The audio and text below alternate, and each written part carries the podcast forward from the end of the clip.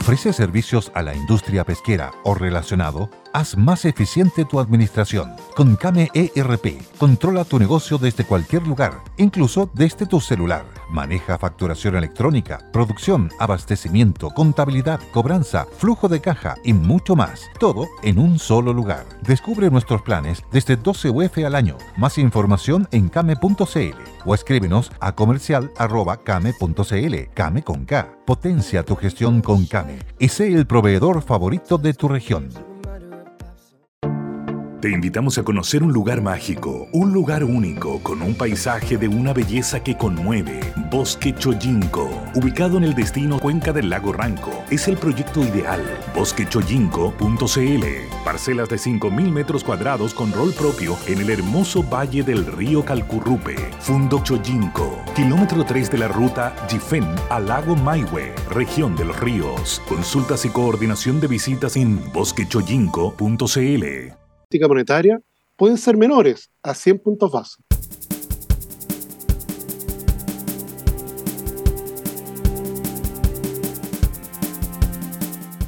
Muy buenas tardes. Viernes 11 de agosto, viernes al fin, viernes dirán muchos, estamos comenzando nuestro último programa de esta semana. Buenas tardes, Mercado. Le habla Bárbara Briseño junto a Tomás Flores.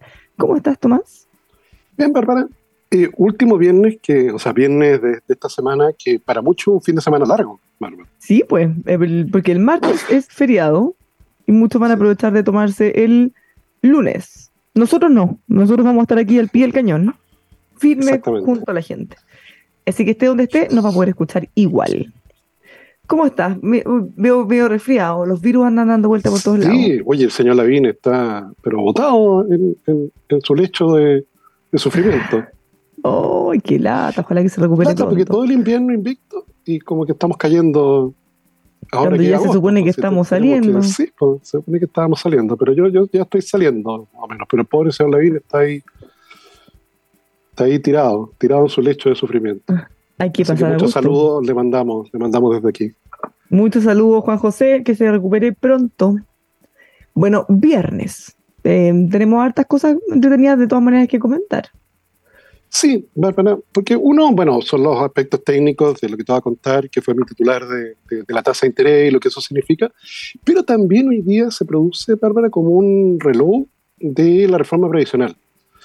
Mm. Entonces, te quiero, bueno, no, no hubo ninguna novedad, no es que se haya anunciado una cosa nueva. Es como que, se re, re, re, re, relanzó con un hito. Sí, es como que se relanzó, claro, invitaron a la presidenta Bachelet, y, que, claro, es claro, curioso porque finalmente la reforma que propuso ella es menos agresiva que la que hoy día está en el Congreso. Te fijas, al menos no destruía la AFP. Pero, pero bueno, ahí estaba la presidenta dando la cara, le pidieron probablemente que, que tenía que ir a apoyar un poquito ese proyecto de ley que yo lo veo bien, bien moribundo. Pero, pero la, presidenta, la presidenta Bachelet es una mujer muy carismática, muy querida por la gente o por mucha gente, pero hace rato que no influye nada. Acuérdate cuando eh, eh, fue la campaña de la prueba del rechazo, ella salió diciendo que aprobaba y, y la relanzaron como cinco veces. Que no, si es que aprueba. Ahora sí voy a decir que apruebo, porque de verdad súper aprueba y no pasa nada. No, no pasa nada. No, claro, a diferencia de cuando habló cuando el presidente Lago, cuando habló Frey. O sea, ahí fue un, una pura carta, una pura mensaje con tres líneas y ahí. Entonces, bueno, desde, ese punto de vista es que, claro, yo creo que vale la pena comentar un poco lo que ocurrió allí, porque, hay algo parecido, Bárbara, a lo que, a lo que ocurrió ayer. ¿eh? Y bueno, si quieres partamos por eso, Bárbara. ¿eh? Sí, partamos por eso, si es viernes, un poquito más de política sabrosa. Porque, porque, ¿qué ocurre? Efectivamente, este, este lanzamiento o relanzamiento de la reforma previsional lo hace la ministra Jara, lo hace eh, efectivamente el presidente de la República y la, la presidenta Bachelet en un, no, sé si, no sé si un gimnasio, pero, pero un recinto en el cual evidentemente estaban solo adherentes. Entonces, Era puro grupo que aplaudían todo, casi que hablaban, ah, lo ovacionaban, todo, todo, Exactamente. Entonces, claro, es como una cosa un poco rara. ¿eh? Pero, pero, ellos de verdad creerán que la gente va a ver esto y va a decir, oh, todo Chile estaba ovacionando al presidente, igual que ayer en la marcha. ¿Cuándo? Yo te lo preguntaba antes y le, le hago extensiva la pregunta a los auditores. ¿Cuándo han visto ustedes en una manifestación, protesta, marcha, que llega la autoridad y lo vitorean? ¿Cuándo?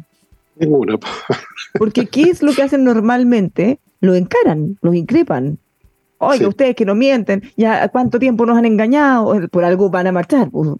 Pero ¿cu- ¿dónde se ha visto que llega la autoridad, tuvo un megáfono, micrófono, lo que sea, y que todos lo ovacionan y le aplauden de pie?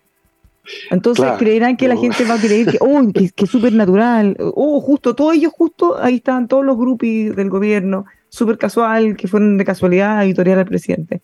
Protestaban, pero después se dieron cuenta que en realidad había que vitorear. Además Sí, había un claro, funcionario son- público ahí metido que le pasó el, micro- el megáfono. Sí, claro, decirlo. son cosas como un poco curiosas. Claro, porque claro, yo vi que los canales efectivamente transmitieron pedazos de, de- las proclamas, pero, pero, pero claro, tú veías que los periodistas, los conductores de los programas lo miraban y ya, lo, lo transmitían un rato y pues ya pasemos a ver eh, eh, los problemas que hay en Hawái y, y los incendios forestales. O sea, no, Mm. no, claro, al final esto es una cosa que es un poquito, es como un poquito engañadora también a veces para uno mismo, ¿verdad? porque claro, porque te reúnen pura gente a favor, te llevan ahí a dar el discurso, todos te aplauden y claro, tú te vuelves a la oficina creyendo que ya, Que todo Chile, bueno, quizá por eso el presidente está tan convencido, quizá la ministra Jara también, porque cree que Claro, todo pero- Chile... es quiere- peligroso, pues, claro. Claro, peligroso, peligroso al final. Entonces, claro, yo me recuerdo, Bárbara, una anécdota que me contó una, una sobrina nieta del presidente Alessandri. Acuérdate que el presidente Ujú. Alessandri se iba caminando desde su casa, ahí en la Plaza de Armas a la Moneda. Y de vez en cuando el presidente Alessandri manejaba su propio auto. ¿ok? Otros tiempos, ¿verdad? otros tiempos en Chile, otro Chile.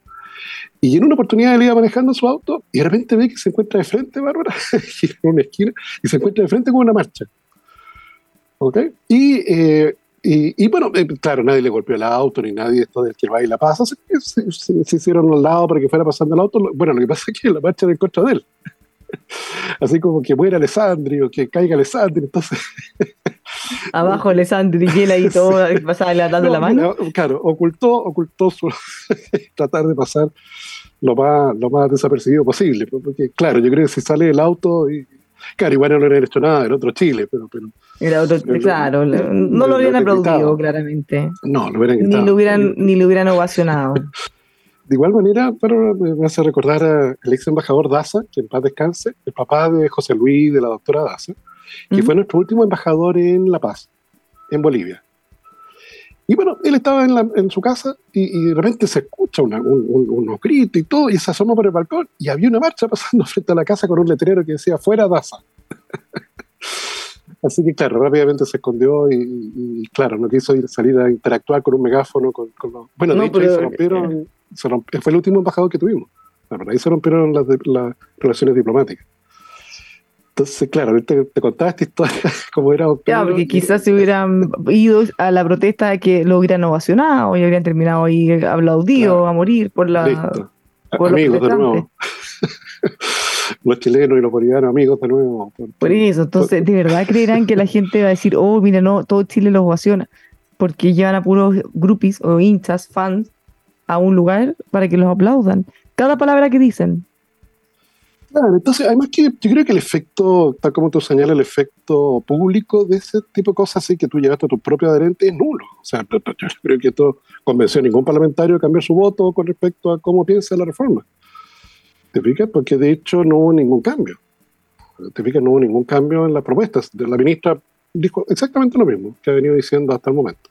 ¿Te fijas? La creación del ente eh, y, y etcétera. ¿Te fijas? Las cotizaciones se van al Estado, el Estado es el que empieza a administrar todo eso, todo esos dinero. El, el Estado Sí. que, desde la que paga las fundaciones, que le regala la Claro. plata a todos sus amigos. Ahí dirán la gente en su casa. Ellos van a administrar nuestro Claro, ahorro. no, claro, entonces uno diría, oye, sé que no te creo mucho. No te creo Me- mucho mejor no. Mejor no. No, mejor no. Pero, pero, Pero bueno, claro, después de claro. haberlo visto ovacionado por un grupo de personas y con el apoyo de la presidenta Bachelet, ya listo. Aprueben todas las reformas. Sí, No se además diga que, más. claro, que, que claro, los tipos se ponen también a veces eh, eh, expectativas que son eh, al final ridículas. yo me recuerdo de la Comisión de Trabajo que señaló hace algunas semanas atrás que querían tener despachada de la Comisión la pro- propuesta previsional antes de septiembre. Faltaban. falt- Entonces te dice, "Oye, pero espérate, si ya en ocho meses que no han podido votar ni un artículo. ¿De Antes de septiembre, que en dos semanas la van a sacar. Claro, en dos semanas. Con semanas de escritar entre medio. Entonces, claro, no, no, no, no, bueno, claro, por eso es bien lamentable al final. Porque quizá ponen esas metas, quizá ponen esas metas apretadas y todo para después echarle la culpa a la oposición. Si ellos no quieren, ellos no aceptaron. Pero, pero, yo no sé si la gente le va a molestar si, si están alineados con ellos más en la oposición, en ese tema por lo menos. No, porque todas las encuestas te muestran que la gente quiere su cotización en su cuenta de ahorro individual, quiere que ese, fondo sea heredable, quiere que efectivamente poder elegir el administrador. Y eso es mayoritario. Para eso ya ni siquiera yo te diría que es así como de... de, no, no es de, derecha. No, no, es transversal. Es transversal. Entonces, eh, claro, esta va a ser la tercera, el tercer fracaso de, de, reforma previsional. Entonces, y, en lo cual solamente va a haber acuerdo al final, yo creo, para, igual que la vez pasada, para subir la PGU con rentas nacionales, con impuestos nacionales, que es lo que corresponde al final. ¿Te Entonces, eh, pero, pero bueno, pero hay un problema, seguimos viviendo, cada año vivimos más y nos estamos ahorrando más. Pues. Y además, como puso José Luis Daza en ese artículo que publicó en el Mercurio, las tasas del mercado de capitales de largo plazo no son las mismas que tuvimos décadas atrás. No, ya sabemos que no. Lamentablemente. porque claro, en el caso de mi fondo, te fijas, efectivamente se cumple eso de que el 70% del, del stock que yo tengo es interés capitalizado. Y el otro 30% es lo que yo he aportado. Pero, pero claro, si, si, si, si, vemos eso para un joven en 20 o 30 años más, no va a ser así. Pues. Te digo que las tasas de interés van a ser sustancialmente distintas. Entonces, entonces, de ese punto de vista es que, claro, José Luis dice, oye, ¿sabes que no solo estamos con un problema de, de, la expectativa de vida, estamos con un problema de la tasa de interés de largo plazo. Y que te mueve en la misma dirección. Decir, oye, ¿sabes? Tú tienes que, tienes que, tienes que cotizar más. ¿no? Y, en la propuesta de FP, Bárbara, eh, que bueno, contiene, que es, el plan que se llama 555. Te pica 5, 5 diagnósticos, era, Bárbara, 5 mm. propuestas y el otro 5 no me acuerdo cuál era. Eh, en donde hay una que me pareció interesante y compleja, Bárbara, que es cómo enfrentar el tema de los independientes. Te pico hoy día el 27% de la fuerza laboral, Bárbara, no tiene contrato de trabajo, no cotiza el FP. ¿Qué hacemos con ellos? ¿Te fijas? No, no. Entonces, claro, ellos, ellos claro, te mencionan incentivos a, cotizar. ¿Te fijas? Colocar el incentivo. Pero es re difícil. ¿Cómo hago cotizar el, jardinero? ¿Te fijas? Esto lo, hemos pensado un buen rato. ¿Cómo, cómo hacer cotizar al jardinero? ¿Te fijas? Nunca el jardinero tiene contrato de trabajo. Va a tu casa, corta el pasto, viene a mi casa el pasto, va a la casa de uno de los auditores, corta el pasto, cada uno de nosotros le pagamos. Y nunca tuvo contrato de trabajo toda su vida. ¿Cómo, Claro, porque si yo le pido, porque ahí se esposa algunas propuestas que yo creo que no, no, no. Suponte tú que cuando vaya a renovar los documentos conducir, tiene que ponerse al día con la cotización. Y el problema es que el amigo no va nunca más a renovar permisos de, de conducir. Va a dejar de andar con papeles para conducir. Entonces va a andar manejando a la mala. Exacto. Entonces, este, entonces es difícil. Por eso, por eso me gustó esto que, que, que bueno, tampoco es una idea nueva esto de colocar eh, un millón de pesos en cada, cada uno de los niños que nazca. Me encanta esa idea. Deberíamos de todas maneras hacerlo. Deberíamos hacerlo hace mucho tiempo. Sí, podría ser hace mucho tiempo. Imagínate un millón de pesos rentando 60, 65 años. Sí, eso casi te da la PGU. Por eso ya como que ese sería el desde. Claro, para, partir conversando. Exactamente, para partir conversando. O sea, que, que le depositamos un millón de pesos desde que nace y se capitaliza y se capitaliza, claro, ese ya tiene una PGU asegurada. Entonces, ¿cuánto cuesta eso, Para Más o menos costaría como unos 200, 220 millones de, dólares al año. Y eso hay que contratarlo con financiarle la PGU al que, al que nunca ahorró nada. ¿Te fijas? Y que aquí a lo menos algo tendría ahorrado. Ahora, claro, me, preguntan, me consultaron sobre esto ayer, y, y, cuándo esto tiene efecto? Claro, tiene efecto en la, en la siguiente generación. Pues, ¿sí? los próximos jubilan. Pues. Exactamente. Estos temas previsionales, claro, no son así como de un día para otro. Te fijas la PGU, claro, yo la puedo subir hoy día, pero, pero, pero para los pues, futuros jubilados son procesos largos. O sea, cuando se crearon las cajas de previsión, para el año 24, 1924, hace 99 años atrás, claro, los tipos no estaban pensando en la pensión del que se iba a jubilar el año 26. ¿sí? Sí, sí. Antes no existía sistema previsional. Los tipos estaban pensando en los que ya se iban a jubilar de la década del 40 en adelante. Acuérdate que en el sistema antiguo, Bárbara, si tú no cotizabas, a la menos una cierta cantidad de años, que, si no me Era como 25 años, ¿no? 20, 20 en la, en la caja de empleados particulares. Había unos que te pedían 25. pero ahí, si no te llegaba ya esos años, nada, cero. claro, no tenías pensión. No tenías pensión, exactamente. Aunque hubieras cotizado, pero si cotizaste poco, efectivamente el, no tenías ninguna pensión mínima. ¿Te explica? Hoy día no es así. Entonces, de ese punto de vista es que, es que, es que claro, estos temas previsionales son largos. Por eso, al ser tan largos y comprometer finanzas públicas de décadas, requieren de un consenso político. O sea, que se apruebe esta reforma por un voto en el Congreso. Claro, ¿qué te dice? Que, claro, el próximo gobierno la va a cambiar. No, no, pues no, no, sirve una cosa así, ¿te pica? O sea, por, eso es que yo pensaba que la ministra, claro, tiene que abrirse a tratar de lograr eh, un acuerdo mucho más amplio, ¿te pica? Porque esto no es, claro, no es, no, es no es la ley de 40 horas, no, no, no es eso. Te pica, quizás en 20 años más vamos a estar discutiendo la ley de 35 horas como evolucionan los países. Pero el tema previsional, lo que hacemos hoy, tiene efectos en los mm. próximos 30, 40, 50, 60 años. Entonces requiere ahí un, efectivamente un acuerdo mayor, en donde ya los técnicos ya están de acuerdo, pues, para si la comisión Marcel y la comisión, eh, eh, ¿cómo se llama este otro niño? La otra comisión. Bravo. Bravo. Bravo. Sí los dos son bien parecidos las conclusiones. Entre los expertos las conclusiones son, son bien parecidas. Sí, O sea, eso lo matice. Sí, en el mundo político donde no, no, se ha logrado acuerdo. Bueno, pero si piensas que la Comisión Bravo, el sistema de reparto puro, tuvo uno de 24 votos. Y eso hay un grupo políticamente que lo quiere hacer pasar como que es lo que toda la gente quiere, lo más viable, el mejor de los sistemas. Pero entre los expertos tuvo uno, uno de 24 votos. Sí, exactamente. Exactamente. Entonces, claro, no, no. Mm. Bueno, pero, pero bueno, hubo ese, ese, ese intento del gobierno de tratar de revitalizar una reforma que estaba bien alicaída. Tal vez algo menos alicaída que la tributaria, que esa está botada en el suelo.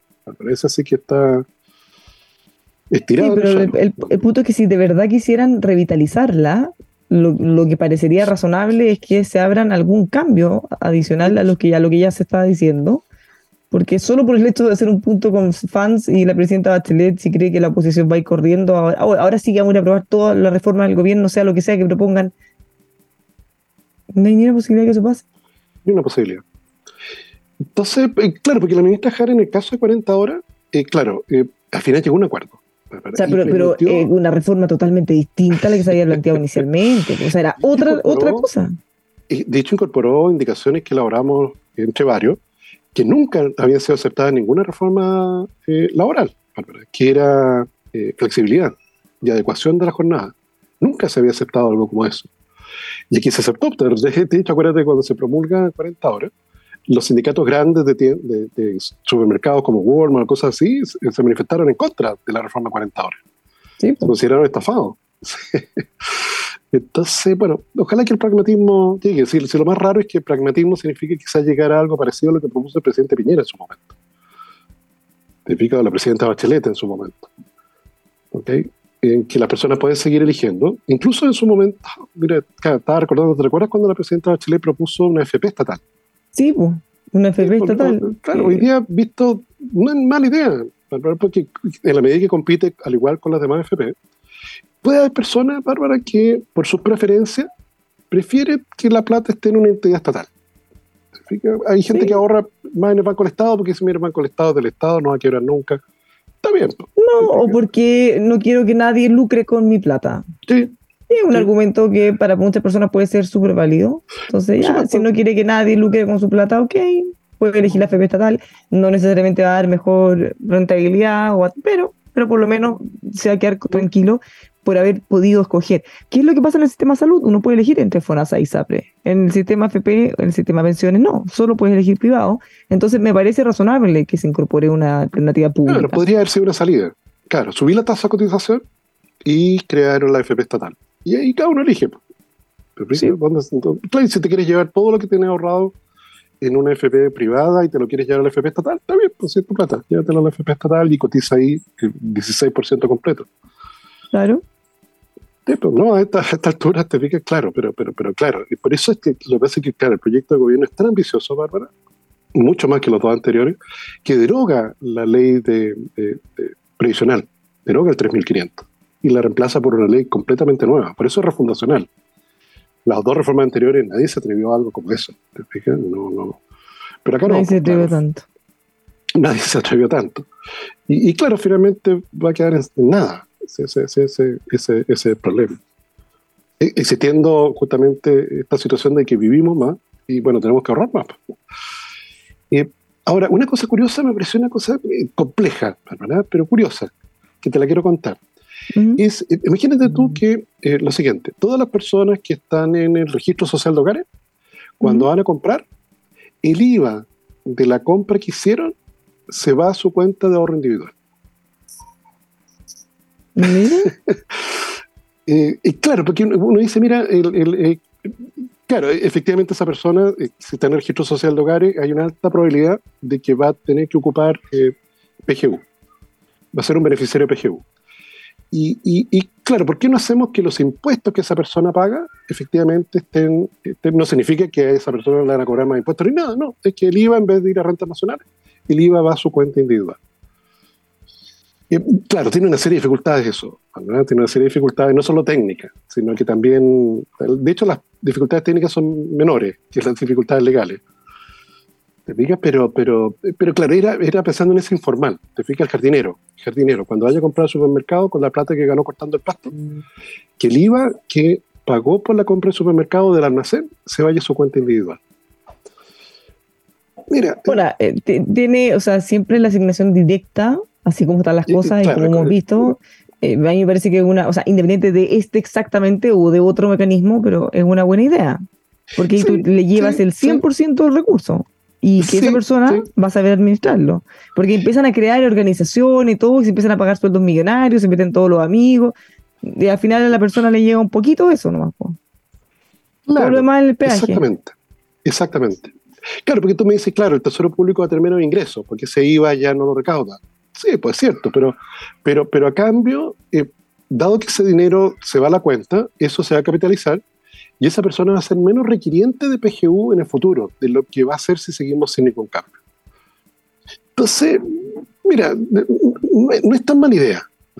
Tiene, en su momento, yo me recuerdo haberlo pensado esto con, con otras personas, era, pero, era claro, mucho más modesto, que era decir, ¿te recuerdas, Bárbara? Hoy día, claro, hoy día es menos, menos frecuente. Cuando te dicen, ¿quiere donar su vuelto a- al hogar de Cristo? Ah, claro. 50 pesos, 100 pesos, en que te dijeran, ¿quiere Hello, it is Ryan, and I was on a flight the other day playing one of my favorite social spin slot games on chumbacasino.com. I looked over the person sitting next to me, and you know what they were doing? They were also playing Chumba Casino. Coincidence? I think not. Everybody's loving having fun with it. Chumba Casino is home to hundreds of casino style games that you can play for free anytime, anywhere, even at 30,000 feet. So sign up now at chumbacasino.com to claim your free welcome bonus. That's chumbacasino.com and live the Chumba life. No purchase necessary. VGW Group. Void were prohibited by law. See terms and conditions. 18 plus. quiere que parte de su vuelto se vaya a su cuenta de ahorro individual? Deme su RUT. Uy, pero mira qué buena idea. E- Eso es más fácil. Eso es más fácil. ¿Te fijas? Eso es más fácil, pero, pero claro, más limitado. Era, era como que, lo, como que lo- los vueltos. Todos los vueltos los mandaba a tu cuenta de ahorro individual. Y eso, claro, comprar eso- algo que cuesta algo 9.90. Ya dale los 10 pesos, dale los 5 Claro, pesos, dale claro. así. Eso, eso es más fácil de, de administrar, mucho más fácil. ¿Te fijas? Pero, pero claro, es mucho más pequeñito en, impacto. Te fijas, mucho más pequeño en términos de magnitud. Claro, este otro de, ligar el IVA de la persona a su cuenta de ahorro, claro, es, distinto. Y ahí se- ya son mucho más recursos.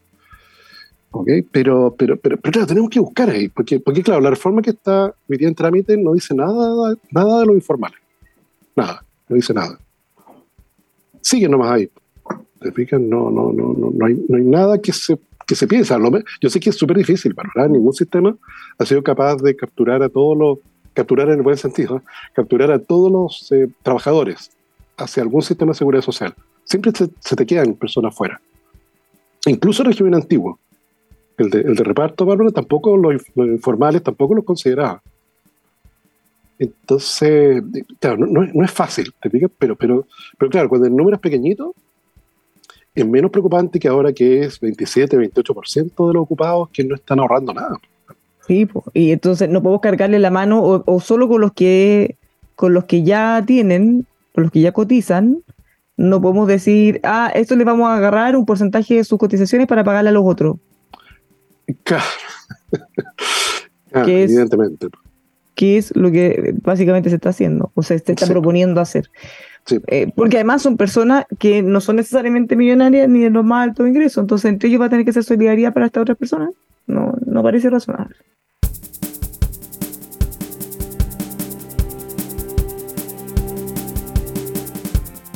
Ya estamos de vuelta. Este viernes 11 de agosto estamos haciendo Buenas tardes Mercado junto a Tomás Flores. Le habla Bárbara Briceño. Eh, hoy día, fíjese que a propósito del caso convenios, a propósito de la necesidad de asegurar y de cuidar el uso de los recursos públicos, le- les quería contar que en la mañana tuve la posibilidad de conversar con el creador del Consejo Auditor Interno. Eh, fíjense que es una conversación muy interesante, se llama Rodrigo Moraga. eh, se las quiero recomendar. Pídanmela como siempre, yo se las mando en mi Instagram. Mándenme un mensajito en arroba bárbara bricenoca, arroba bárbara bricenoca. Y fíjate, Tomás, que había pasado el, caso Ávila.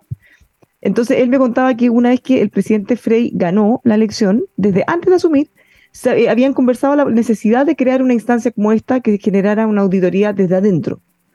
Entonces, eh, esto lo empezaron a conversar y armar eh, desde antes de asumir, cosa que cuando asumió el presidente Frey, de inmediato se generó y se creó este Consejo Auditor Interno. Y él me contaba que trabajaba directamente, codo a codo con el presidente. Estaba ahí al lado de él. Entonces, que cada cosa que hacía el presidente, cada lugar que iba, cada encargo que hacía, él partía de la base de su informe del Consejo Auditor Interno, porque era, era como parte del ADN el tratar de hacer las cosas bien, y obviamente eso tampoco es un parche o que te asegure la, que no te va a pasar nunca, nunca nada, pero obviamente que él eleva bastante el estándar.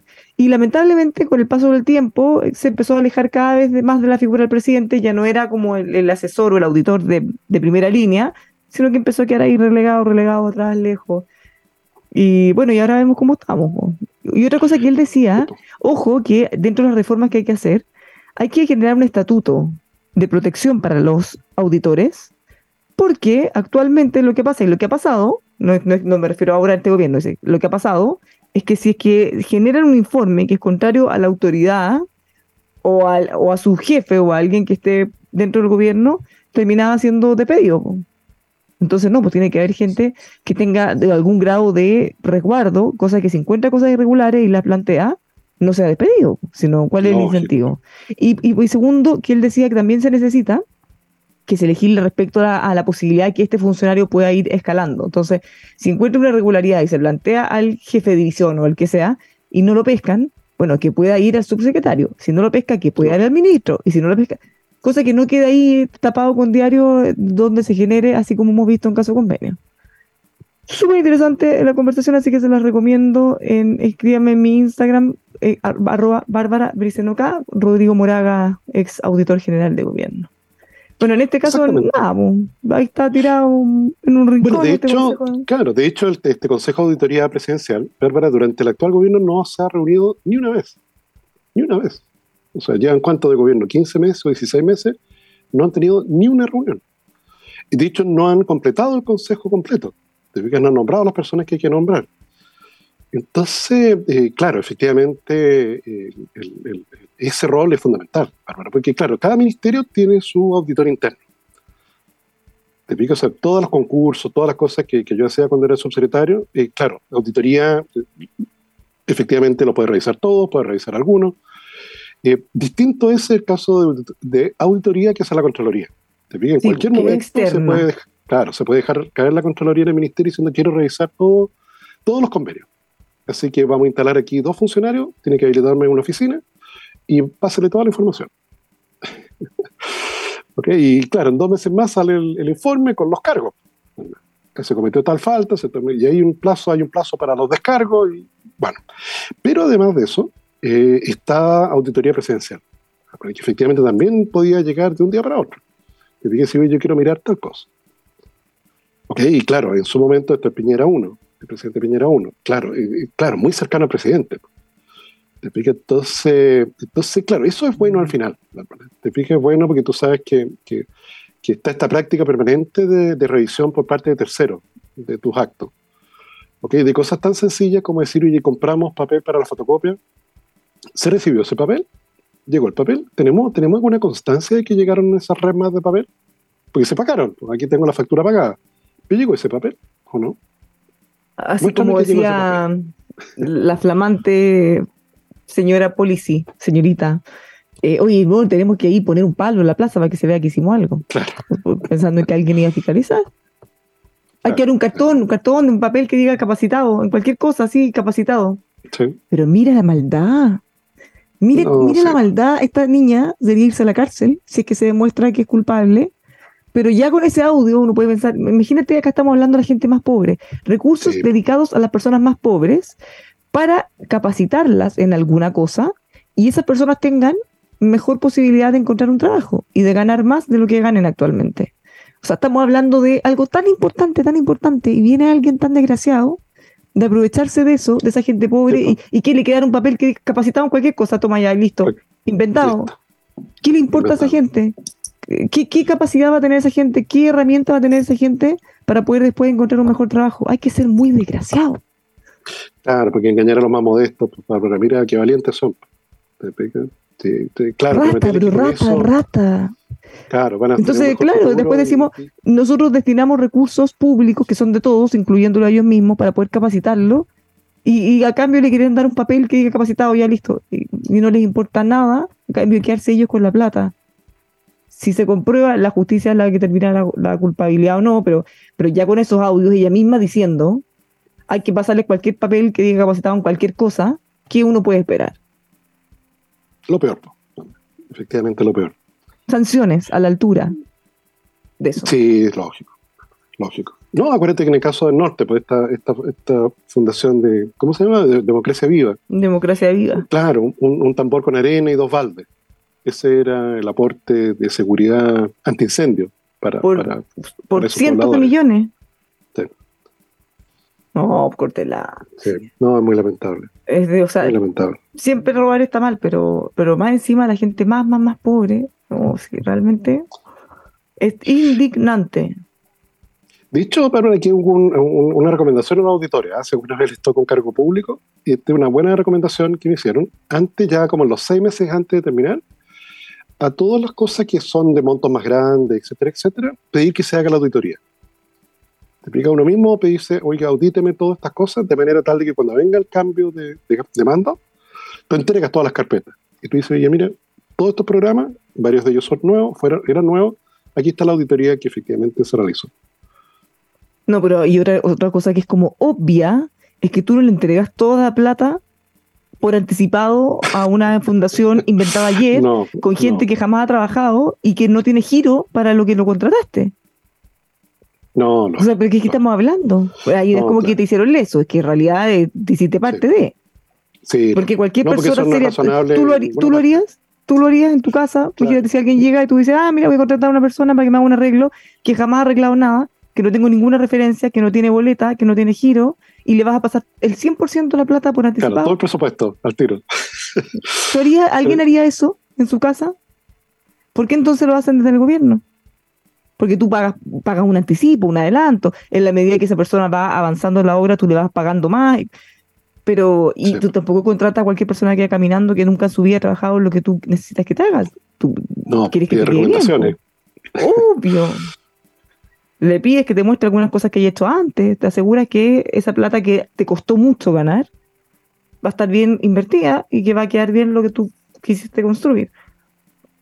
Esa misma lógica, ¿por qué no se tiene que usar el gobierno con la plata de todo? No. No, sin duda, sin duda. No, y que te genera esa indignación que, es evidente. ¿Te pica? Porque con, esa, con esos recursos son, hasta el momento ya ni sé cuánto van. ¿Te pica? Serán 13 mil millones, 15 mil millones de pesos. Claro, el costo de oportunidad de eso es. ¿Podrías construir un CEFAM, yo creo, Bárbara? Un centro de atención familiar.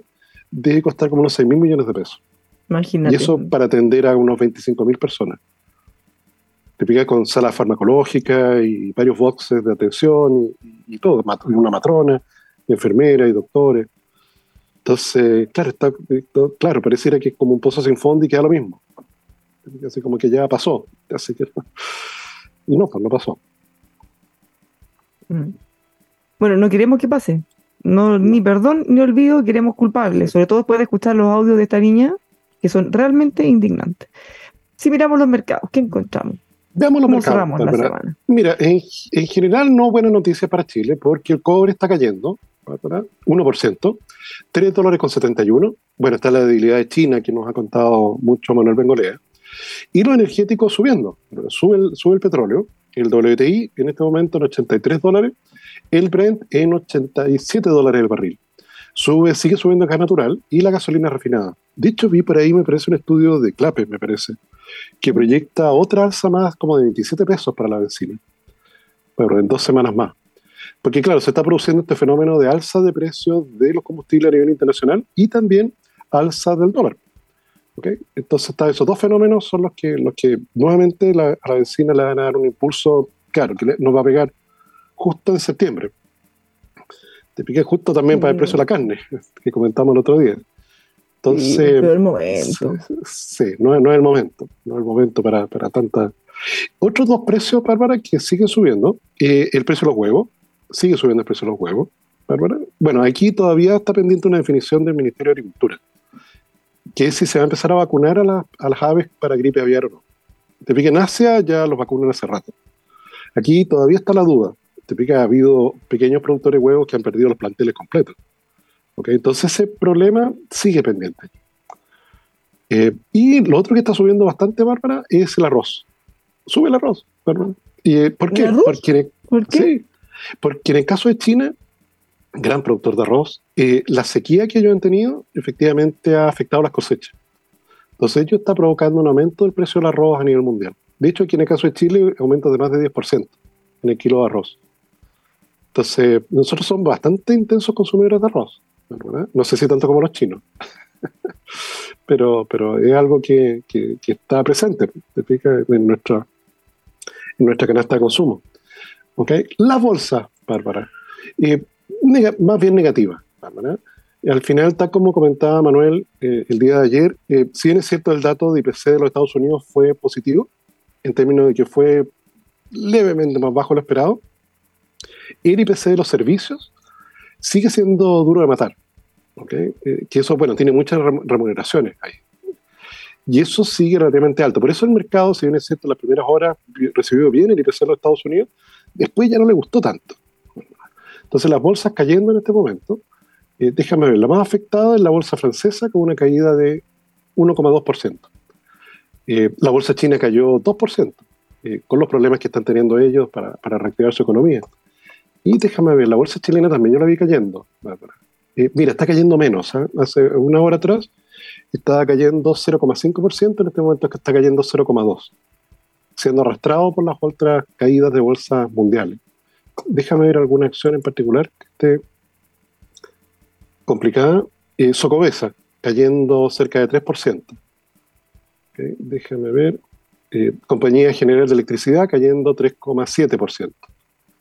Y también cayendo oro blanco, ok, ya más para, para- para el tema de, de- de- de- de nitrato, 2,6%. Entonces, cayendo la bolsa, afortunadamente moderó la, moderó la caída. Y el dólar, Bárbara, subiendo. ¿no? En este momento se transa, Bárbara, en el margen 8,57. Está subiendo 10 pesos durante el día. 10 pesos subió durante el día. Abrió a 8,46. Entonces está prácticamente 10 pesos por arriba de, de la apertura. Entonces, bueno, en este movimiento del dólar está efectivamente implícita las palabras de la distinguida presidenta del Consejo, del Banco Sí, Central. pero la- las palabras de la distinguida presidenta del Consejo del Banco Central, Rosana Costa, hicieron que bajáramos. O sea, que el fondo se apreciara el Un poco. peso. Exacto. Y ahora, ¿Qué- qué que- claro, ¿qué dijo ella? O, bueno, ¿qué dijo ella en- distinto de lo, que, de lo que se hizo hace dos viernes atrás? Hace dos viernes atrás se rebaja la tasa en 100 puntos base y el día domingo la distinguida presidenta anuncia el corredor, que el mercado lo internalizó completo. El corredor que indicaría que en diciembre estaríamos con tasa de 7,5%. Hoy día estamos en 10,25, quedan tres reuniones. Por tanto, habría que bajar más o menos 100 puntos base por reunión. De hecho, en la encuesta de expectativa económica tú ves eso nítido. 100 puntos base por reunión. ¿Qué cambió?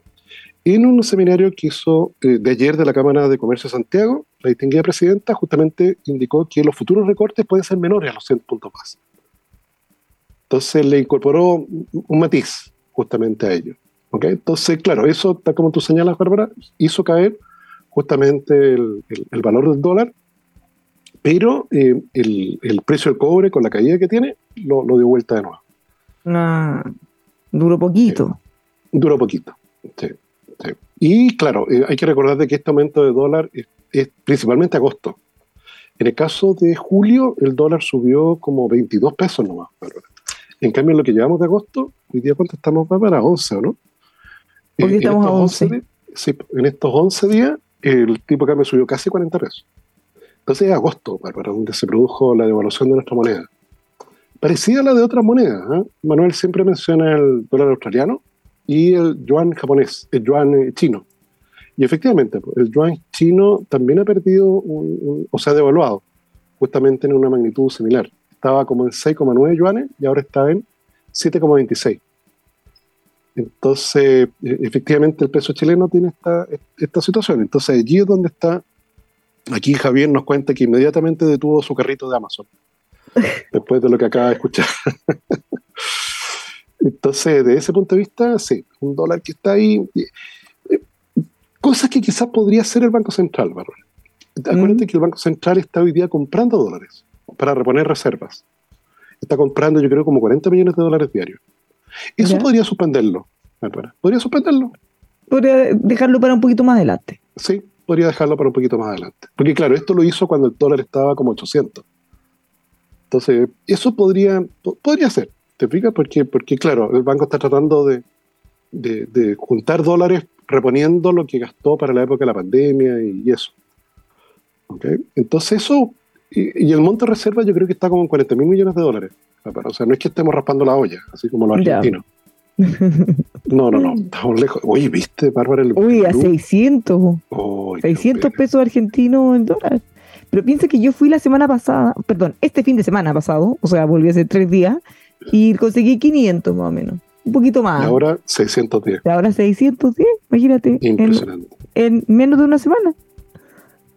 En tres Qué días. triste, qué triste. ¿no? Bueno, vi, vi que en un- hay un, un partido de fútbol, Bárbara, que, en el Ujú. que los hinchas, no sé de qué país eran, se burlaban de los argentinos rompiendo pesos argentinos en sus caras. O le prendían fuego a los pesos argentinos, así como diciendo, "Y nos, nos reímos de ustedes. No vale, no vale nada. no vale nada. La moneda de ustedes no vale nada. No, pero igual no es, pa- es cierto. No es como para burlarse, pero es cierto, no vale nada. Sí. No sé en qué, yo, yo vi la imagen nomás, pero no, no, no, no sé en qué partido, no sé si está nuestro experto asesor en esta materia Está futbolística. por allá. Pues que hacer una, voy a un requerimiento. Claro, para saber Bueno. qué encuentro fue, pero, pero sí, fue, fue, fue como triste. Acuérdate que esa moneda, antes de la devaluación, era un peso, un dólar. Eso era, un peso, un dólar. Y hoy, día está a 610 pesos el mismo dólar. Esa es la magnitud de la pérdida de valor. Qué tiempos aquellos. Qué tiempos aquellos. Bueno, Tienen, tienen elecciones ahora, Bárbara, ¿no? sí, pues las de paso. Las paso este fin de semana. Sí, estaba todo lleno de carteles, manifestaciones y banderitas de cosas. Eh, así que vamos a tener novedades el lunes, a ver cómo le va. Sí. Muy Está la señora importante Bullrich, esto- ¿no? La señora Sí. Bullrich la vi de candidata. Yes, yes, yes. Esto es muy importante para marcar cómo viene la mano para las próximas elecciones. Por eso la miramos con tanta atención. Obvio que les vamos a contar aquí el lunes más novedades, resultados y las implicancias que tienen. ¿Y cómo le da a mi ley? Pues igual a mí me da un poco de susto mi ley. Es como. Es como. Sí, sí. Sí, es como Claro, la señora demasiado- Bullrich no, pues claro, una, una persona más, más moderada, ¿te fijas? Lo que pasa es que es por su personalidad, mi ley. Sí. Eh, Ahora depende del auditorio, ¿no? Yo, yo he visto charlas de mi ley ante un auditorio más, más cerrado y el tipo no, no, no se pone a gritar ni nada. o sea, Digamos, sí, por- con gente más, más buena para gritar, Claro. para gritar, le grita de vuelta. Sí, sí, sí. No, pero claro, el presidente Frey era igual en todo. Imagino al presidente Frey gritando así. No, y hasta el día de hoy, muy, muy calmado, muy tranquilo, por supuesto. Bueno, es la hora del adiós. Nos vamos. Que tengan todos un súper buen fin de semana. Más ratito los esperamos en Pueblo Opuesto a las 5. Tomás, descansa. Nos vemos el lunes. Nada de sándwich aquí. Nada, oye, me dice que fue un partido del Colo. ¿En qué eso partió? Eso ocurrió chuta, peor todavía. Qué vergüenza. con River. Pésimo, pésimo, pésimo, no. Qué Sí, fuimos vergüenza. nosotros. Sí, Qué vergüenza. O sea, pagamos uno y nos metemos. Hasta el lunes o más ratito a las 5 en Pueblo Opuesto. Un abrazo. Que esté muy bien. Chao.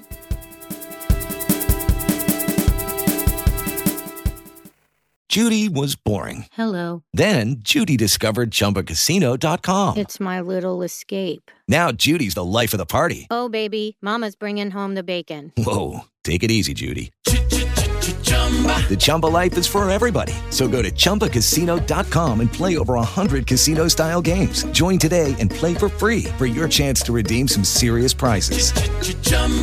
ChumbaCasino.com. No purchase necessary. Void where prohibited by law. 18 plus terms and conditions apply. See website for details. Lucky Land Casino asking people what's the weirdest place you've gotten lucky? Lucky? In line at the deli, I guess? Aha, in my dentist's office. More than once, actually. Do I have to say? Yes, you do. In the car before my kids' PTA meeting. Really? Yes. Excuse me, what's the weirdest place you've gotten lucky? I never win and tell. Well, there you have it. You can get lucky anywhere playing at LuckyLandSlots.com. Play for free right now. Are you feeling lucky? No purchase necessary. Void where prohibited by law. 18 plus. Terms and conditions apply. See website for details.